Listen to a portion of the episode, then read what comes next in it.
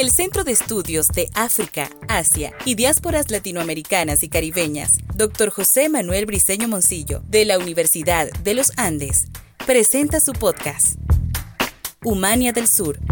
Unos minutos con el acontecer de los pueblos de África y Asia.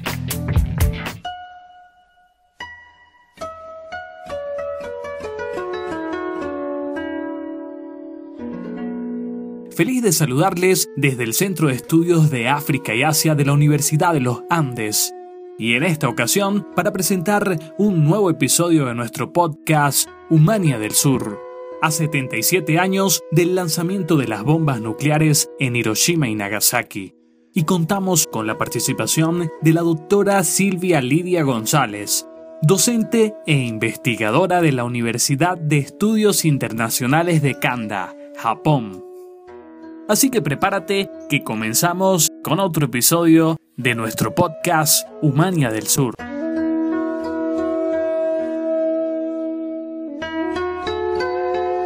El 6 y 9 de agosto de 2022 se conmemoran 77 años en que miles de personas murieron en las ciudades de Hiroshima y Nagasaki, producto del lanzamiento de las bombas atómicas por parte de los Estados Unidos. Miles de voces se silenciaron en ese momento y décadas después siguieron muriendo ciudadanos japoneses afectados por la radiación nuclear. Hoy, lamentablemente, la humanidad está muy cerca de otra catástrofe nuclear superior en destrucción total de la vida y naturaleza. Pareciera que insistimos en no aprender la lección sufrida por el pueblo japonés, y más bien insistimos en la guerra y no en el diálogo. Insistimos en la muerte y no en el futuro de la existencia. Insistimos en el infierno y no en el cielo de la tolerancia y en el respeto como norma de convivencia. En la realidad venezolana y latinoamericana no debemos dejar pasar desapercibidas estas fechas y acontecimientos de la historia mundial tenemos una responsabilidad de actuar y garantizar la paz por encima de todo. Necesitamos crear juntos el consenso internacional por la vida y abolir la amenaza de las bombas nucleares. El espíritu de todas las víctimas de ayer y de hoy en Hiroshima y Nagasaki nos dicen, no cometan el error catastrófico del mes de agosto de 1945 ya que no tendremos otra oportunidad cuando se activen estas armas de destrucción masiva. Para el Centro de Estudios de África y Asia de la Universidad de los Andes es un verdadero honor contar con la participación de la doctora Silvia Lidia González, docente e investigadora de la Universidad de Estudios Internacionales de Kanda, Japón. Hiroshima y Nagasaki se posicionan nuevamente en las noticias de estos días, como cada agosto. Volvemos a escuchar las versiones oficiales del gobierno japonés y de otros mandatarios sobre temas de paz y armamento nuclear, junto a las voces que representan a las víctimas de los bombardeos atómicos sobre estas ciudades. En este 2022, sin embargo, las conmemoraciones y ceremonias de paz toman un matiz especial al coincidir con eventos y noticias de alcance global que necesariamente remiten a temas que van de la guerra a la paz, de las armas nucleares al desarme, del triunfo a la victimización. Si hacemos un recuento del 2020 a la fecha, encontramos que Japón y de alguna forma Hiroshima y Nagasaki se han proyectado a escala global con eventos o situaciones como los que trataremos de resumir a continuación. En 2020, la pandemia por COVID. Evidentemente, nos estamos refiriendo a una crisis de salud a nivel mundial que afectó indiscriminadamente a la población. Pero sabemos que las personas de mayor edad han sido especialmente vulnerables. En Japón, precisamente en ese grupo se ubican los sobrevivientes de los bombardeos atómicos, los llamados Hibakusha, cuyo promedio de edad está alrededor de los 83 años. El COVID se sumó a las amenazas de salud que arrastran estos testigos directos de tan significativos eventos en la historia del siglo XX como han sido los bombardeos atómicos. La pandemia alertó a Japón y al mundo sobre el peligro de que se extingan completamente esas voces que llevan ya siete décadas narrando de manera directa lo sucedido en agosto de 1945 y también tratando de jugar un rol más importante en los asuntos de seguridad mundial. Estos testimonios directos han sido fundamentales en la confrontación de la retórica triunfalista que desde Estados Unidos ponderó el uso del átomo como un arma salvadora y pacifista. Los Hibakusha muestran otra cara de los bombardeos. Las víctimas son cruciales en la narrativa histórica, pero a la luz de la actualidad también existen estudios críticos sobre su papel. Ese patrón narrativo que alude a una conciencia de víctima, llamada en japonés Higaisha Ishiki. Se supone que representa a todos los sobrevivientes de Hiroshima, o incluso se ha usado para simbolizar a la colectividad japonesa en total, pero cada vez se somete a más cuestionamientos. Precisamente lo podemos observar en otro acontecimiento que trajo a flote los temas de Hiroshima y Nagasaki en tiempos recientes. Los Juegos Olímpicos. En 2020, en este contexto de la pandemia, como es bien sabido, los Juegos Olímpicos de Tokio fueron postergados al 2021. Aún en ese año, ante la crisis de salud, en plena ola de contagios, se calculaba que más del 80% de los japoneses rechazaba la celebración del evento. En ese tenor se manifestaron también, de manera especial, las voces de Hiroshima y Nagasaki, Precisamente al momento en que autoridades del Comité Olímpico visitaban las ciudades bombardeadas, se registraron algunas protestas que hablaban de la vulnerabilidad de la población japonesa en plena pandemia. Por esto rechazaban el evento y esa presencia simbólica. Esta manifestación de rechazo en Hiroshima fue divulgada por varios medios globales como el eco de las voces de los sobrevivientes. Ciertamente, en concordancia con el punto del que hablábamos hace un momento, la vulnerabilidad de los Hibakusha, la protesta ponía sobre la mesa el riesgo para esta población. Sin embargo, el eco de una protesta en Hiroshima a nivel global no debería simplificar el discurso de los sobrevivientes, que como antes ya mencionamos, no representan un todo de manera unívoca o no se identifican necesariamente con una conciencia de víctima por tratarse de la población de Hiroshima o Nagasaki. Antes de seguir la enumeración de acontecimientos recientes, eh, me permito agregar en este punto una pausa para hablar de esa complejidad que surge cuando intentamos referirnos a la colectividad japonesa o a la colectividad de los sobrevivientes de Hiroshima y Nagasaki con respecto a la guerra, el papel del gobierno japonés, las potencias o las armas atómicas. Reiterando que los sobrevivientes son una fuente indispensable para humanizar la narrativa histórica, aunque no por ello sean necesariamente voceros de una versión irrefutable. En el caso de Hiroshima y Nagasaki, la investigadora Lisa Yoneyama ha advertido sobre el peligro de etiquetar los testimonios de los Hibakusha como la verdad, y aquí entre comillas, jitai dirían en japonés. O la idea de que sus narraciones hablan de la historia, otra vez entre comillas, tal como fue, Ari no Mamani, sin considerar que corresponden a una reconstrucción particular de la memoria de gente que vivía en tiempos de censura, que pudo ver mucho de lo que pasó, pero que también puede referirse a ciertas alegorías o impresiones. Estas etiquetas, lamentablemente, se manipulan también en el escenario político para acentuar esa victimización que a veces es contraproducente en instancias internacionales. Sobre esto podemos hablar un poco más adelante.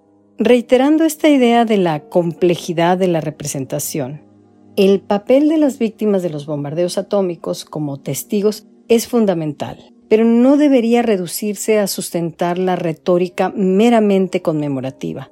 Tomamos esta idea del gran pensador Svetan Todorov para referirnos a la forma en que se manipula la reconstrucción del pasado, proponiendo que se busquen voces fidedignas, sí, pero que esta memoria no se use solamente de manera literal, sino más bien ejemplar, para el bien de los otros en la historia.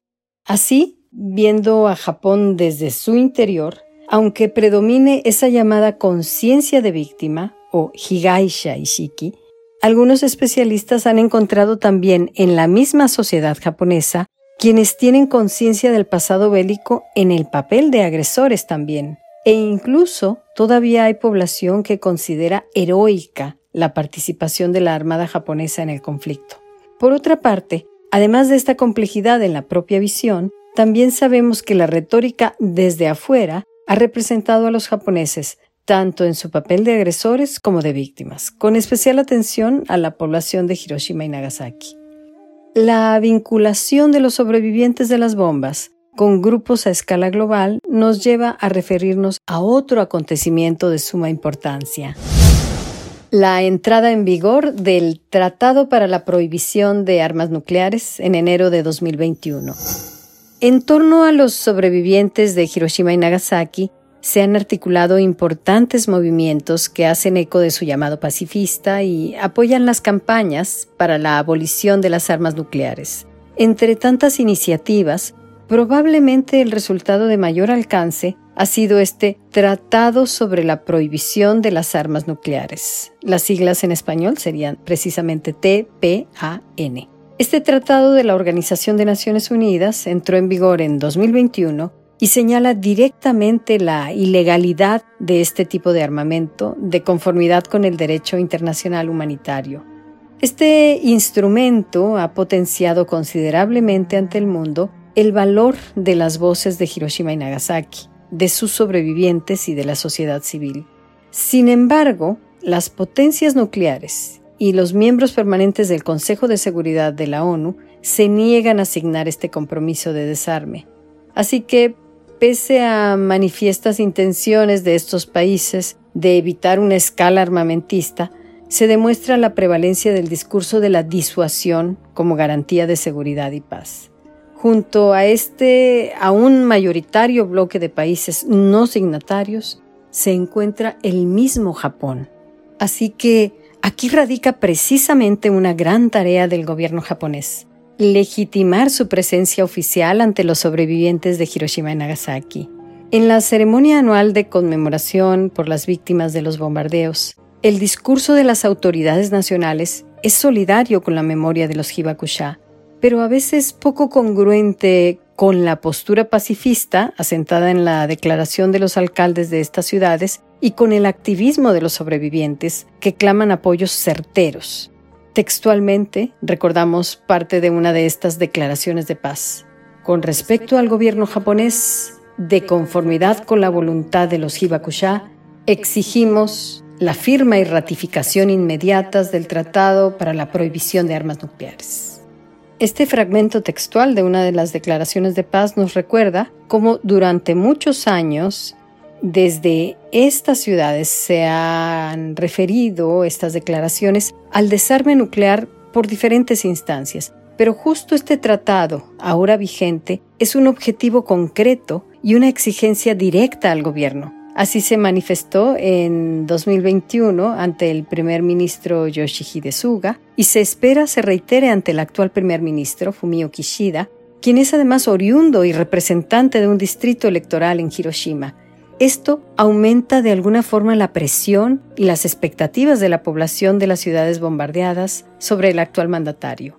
A propósito de los sobrevivientes, y aunque parezca una noticia más particular, también es importante recordar, a finales del 2021, el fallecimiento de Sunao Tsuboi. Entre tantos periodistas e investigadores, me considero afortunada al haber podido escuchar de viva voz el testimonio de quien fue un emblemático vocero de los Hibakusha en el contexto nacional e internacional. Sunao Tsuboi sobrevivió milagrosamente y lleno de heridas hasta los 96 años, luchando activamente por causas antinucleares y antibélicas desde la Confederación Japonesa de Organizaciones de Víctimas de las Bombas Atómicas y de Hidrógeno. Hemos dicho que Hiroshima y Nagasaki han trascendido en discursos opuestos entre la visión de héroes y víctimas. Probablemente un punto en el que convergen estas posiciones antagónicas es el del rechazo a la guerra. Sunao Tsuboi lo repetía como una certera conclusión. Senso dame, no a la guerra. Justamente fue él uno de los voceros que representaron a los sobrevivientes durante la primera visita de un presidente norteamericano en funciones a Hiroshima, la visita de Barack Obama a esta ciudad en mayo de 2016. Su boy simbolizaba el rechazo a la guerra y su presencia sirvió de alguna forma para dar pie a las alusiones pacifistas en el discurso de Obama. Cito textualmente parte de este discurso. Tenemos que cambiar nuestra mentalidad sobre las guerras. La gente común no quiere más guerras. Además, decía esta parte del discurso, había un gran valor en la singularidad de los representados. Nuevamente, una cita textual. Algún día, las voces de los Hibakusha ya no estarán con nosotros para dar testimonio, pero la memoria de la mañana del 6 de agosto de 1945 no se debe borrar. Esa memoria nos permite cambiar. A partir de estas declaraciones podemos pensar en otros puntos. Las efemérides de diciembre del 2021 posicionaron otro evento en la memoria bélica. Los 80 años del ataque japonés a Pearl Harbor. En conexión con el punto anterior, durante la visita del entonces presidente Obama a Hiroshima, Además de repudiar la guerra, el mandatario norteamericano aludía a la propia responsabilidad nipona al referirse a los ataques en Asia y a los prisioneros de guerra que la Armada japonesa mantenía precisamente en Hiroshima y Nagasaki. La conmemoración de los 80 años del ataque japonés a Pearl Harbor en diciembre de 2021 revivió también en varios medios la posición del Japón agresor es decir, posicionó en la opinión pública la imagen de Estados Unidos como víctima. Este tipo de revisiones son necesarias también para contrarrestar lo que el académico John Dower ha llamado una amnesia histórica, es decir, el otro extremo en el que la solidaridad o reconocimiento a las víctimas de los bombardeos nubla de manera absoluta la crítica al Japón agresor. Como antes decíamos, en la colectividad japonesa, más allá de la conciencia de víctima, también se reconoce la de agresor e incluso, en el otro extremo, aún llegan a verse manifestaciones que justifican o aplauden lo que consideran actos heroicos de la Armada japonesa, como pudo ser este contundente ataque a la flota norteamericana en esta base naval. Entre finales de 2021 y el primer semestre de 2022 se ha posicionado también en la opinión pública otro momento clave para la memoria de Hiroshima y Nagasaki. Los 70 años de la firma y entrada en vigor del Tratado de Paz de San Francisco. Este documento, que formalizó el fin de la guerra y la ocupación aliada en territorio japonés, ha traído nuevamente a la memoria el legado de Hiroshima y Nagasaki como sedes pacifistas que se reposicionaron justamente con el restablecimiento de relaciones diplomáticas y la apertura de Japón al mundo. De alguna manera, el Tratado de Paz daba un carácter formal a escala global de las intenciones que ya se habían fincado en la Constitución japonesa para renunciar a la guerra y que también se habían alimentado a través de la orientación de las ceremonias conmemorativas por los bombardeos para convertirse en ceremonias pacifistas. Más allá de fechas conmemorativas, el 2022 ha traído escenas reales y no retóricas sobre la guerra y la paz, y con ellas las memorias del desastre nuclear también en el conflicto entre Rusia y Ucrania. Precisamente entre la guerra y la paz, aunque parezca un conflicto lejano en el tiempo y en la geografía de las ciudades bombardeadas, el conflicto vigente entre Rusia y Ucrania en la actualidad revive las memorias de las ciudades bombardeadas. Ucrania ha convocado a las voces de la comunidad internacional en la búsqueda de alternativas que transformen la mera retórica en acciones por la paz. Los elementos que relacionan este contexto bélico con el pasado de los bombardeos son evidentes. Rusia es la mayor potencia en armamento nuclear en el mundo, al conservar alrededor de 6.000 ojivas nucleares. En territorio soviético hay importantes plantas atómicas y hemos visto, como una carta de poder en medio del conflicto, también la amenaza del uso de armas nucleares. Ante estas amenazas, la evocación de Hiroshima y Nagasaki es ineludible. Por otra parte, en fechas más recientes, también la imagen de estas ciudades aparece ligada a un suceso que causó gran conmoción a escala global. El asesinato del ex primer ministro Shinzo Abe. Al repasar el legado del que fuera el primer ministro con mayor duración en el cargo, resurgieron en la opinión pública sus logros o sus retos en lo económico, en las relaciones y alianzas internacionales, pero igualmente figuró en las memorias su propuesta de reinterpretar las normas constitucionales en materia de defensa del país, particularmente tocando el artículo 9 que de alguna manera ha sido el espíritu del Japón pacifista de la posguerra. Esta reinterpretación que propondría la participación activa en conflictos por parte de las fuerzas de autodefensa, así como su impulso a nuevas leyes de seguridad y una alianza estratégica con Estados Unidos, han sido puntos controversiales en los últimos años. Como uno de los líderes de mayor peso en el gobernante Partido Liberal Democrático, Abe era respaldado por una importante facción política. Apenas unos meses atrás, con el recrudecimiento del conflicto en Ucrania, Abe llegó a sugerir que, ante las amenazas a la seguridad japonesa, se debería plantear llegar a un acuerdo con Estados Unidos para compartir sus armas nucleares. La propuesta fue considerada inaceptable por el actual primer ministro Fumio Kishida por contradecir los tres principios antinucleares que han guiado la política exterior japonesa desde la década de 1960. No a la producción, no a la posesión y no a la introducción de armas nucleares en su territorio. Abe había contado en su gabinete con Kishida como canciller. Particularmente recuerdo haber atestiguado una sólida mancuerna de anfitriones precisamente en aquella histórica visita de Barack Obama a Hiroshima que es, por cierto, la ciudad de origen y plataforma política del actual mandatario japonés. Tras el sorpresivo asesinato de Abe, la reiteración del poder de su partido en las urnas ha traído nuevamente al debate la posibilidad de que llegue a reformarse la constitución pacifista de Japón.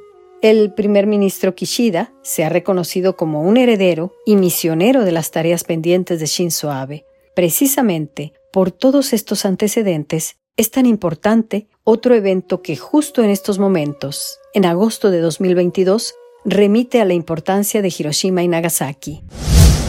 La Conferencia de Revisión del Tratado de No Proliferación Nuclear, TNP, en las Naciones Unidas. Las conmemoraciones por la paz en Hiroshima y Nagasaki se dan precisamente de manera simultánea con esta postergada reunión que debió celebrarse en 2020 con la esperanza de superar la falta de acuerdos en esta materia en 2015.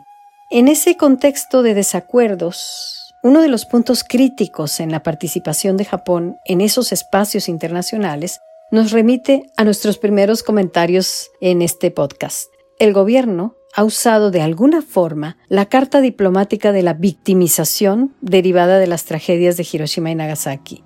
Lamentablemente, frente a China y otros países asiáticos, Mientras Japón no reconozca sus propios abusos en la guerra, el discurso nipón pierde legitimidad. La conferencia ha iniciado con una advertencia contundente del secretario general de las Naciones Unidas, Antonio Guterres. La humanidad está a un solo malentendido de la aniquilación nuclear.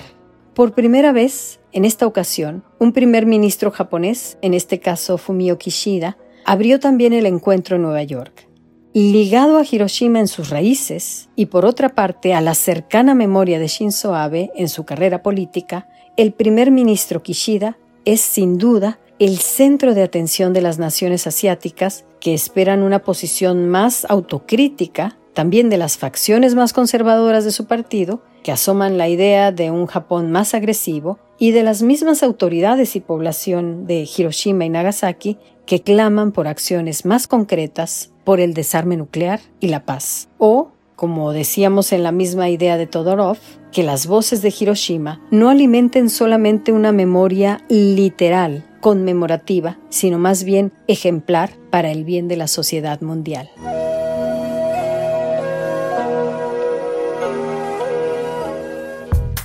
el Centro de Estudios de África, Asia y Diásporas Latinoamericanas y Caribeñas, Dr. José Manuel Briceño Moncillo, presentó Humania del Sur. Unos minutos con el acontecer de los pueblos de África y Asia.